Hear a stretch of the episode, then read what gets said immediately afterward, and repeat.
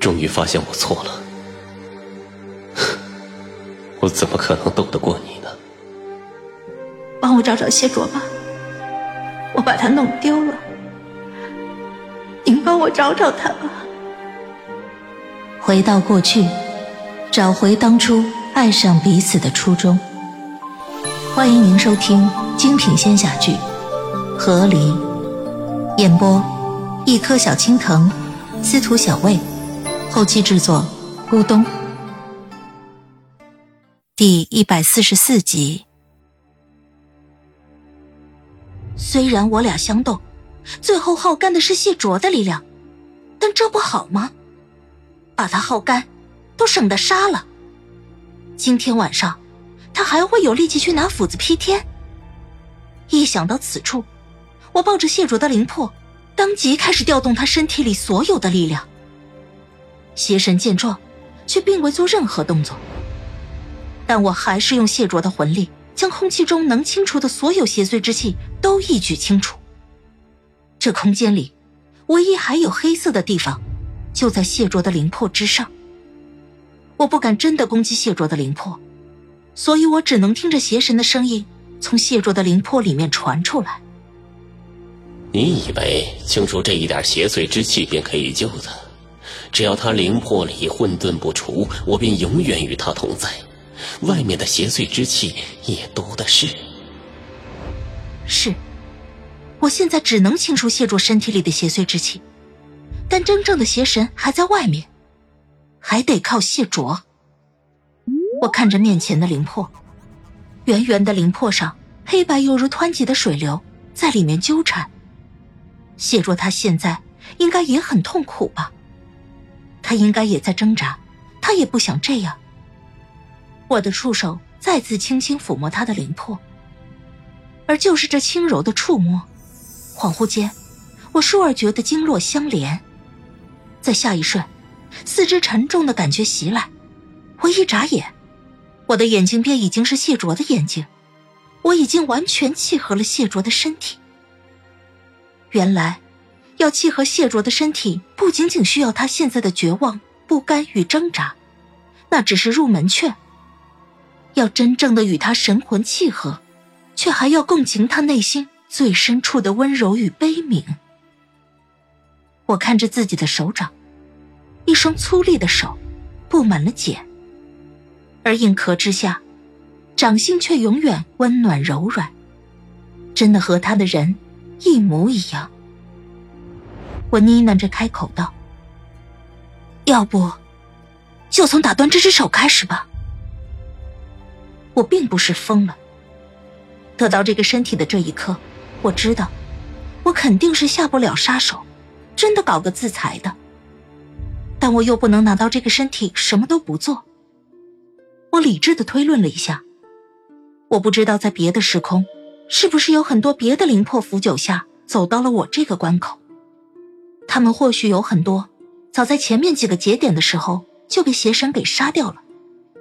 我能走到现在。有自己的选择，也有机缘的促成。比如说抚摸谢卓的灵魄，然后被谢卓身体完全接纳，掌控他的身体。我也不知道别的灵魄腐朽下，若是走到我这一步，接下来又会怎么去选。我更不知道哪一条路是能走通的，哪一条是走不通的。我唯一知道的是，我曾经发生过的事情。我知道的。是一条被验证过的错误道路。我与谢卓在月老殿和离，剪断红线之后，我去了萌萌的府邸，与他睡到了一张床上。然后到了晚上，外面就传出了巨响。我出门一看，便看见了昆仑之巅上出现了一个黑色的窟窿，明月星辰似乎都被那窟窿吞噬。然后一堆仙人火急火燎的往那边赶。那时我才知道，谢卓疯了，动了盘古斧。我赶去昆仑之巅，一个人走进了谢卓的结界。紧接着看到了谢卓，他玩一样的掂着我昆仑的神器盘古斧。最后他劈开了时空，我要去抢斧头，于是跟他一起回到了五百年前。我不知道别的我走的哪条路，反正我知道的是，我这条路一定是错的。那么，只要我做任何一件与我记忆里错误道路不相符合的事情，那我就是打开了一个新的可能，而这个可能，就是我现在要求的转机。比如说，那天晚上谢卓是用右手在玩盘古斧，也是用右手拿着盘古斧劈开的时空。那我在这里，就卸掉他一个胳膊吧。打断，不砍。万一这次成功了，以后还能长好。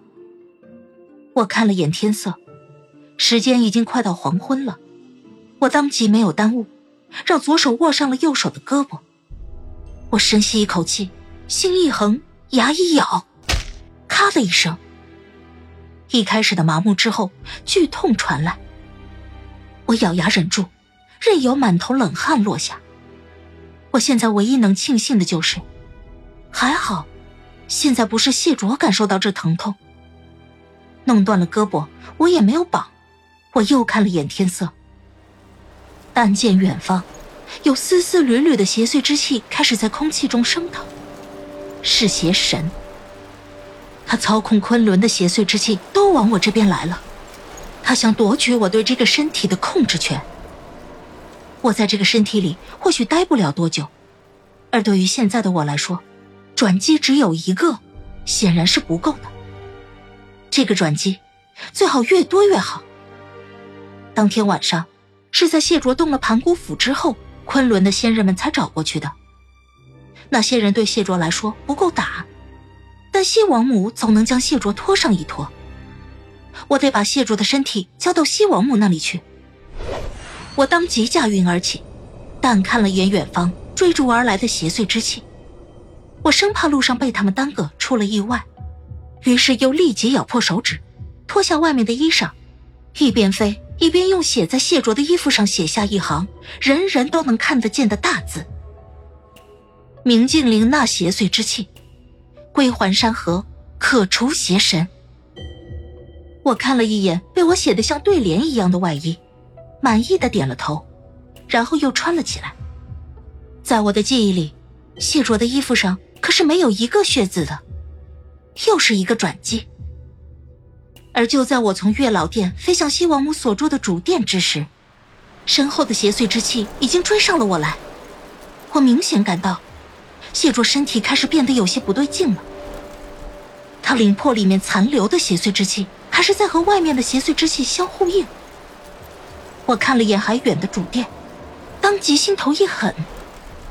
那就在这里，先引起昆仑的惊动好了。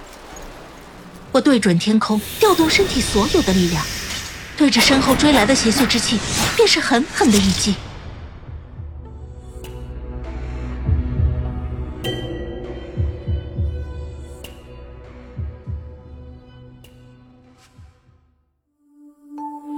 亲爱的听众朋友，本集已播讲完毕，感谢您的收听，欢迎订阅，我们精彩继续。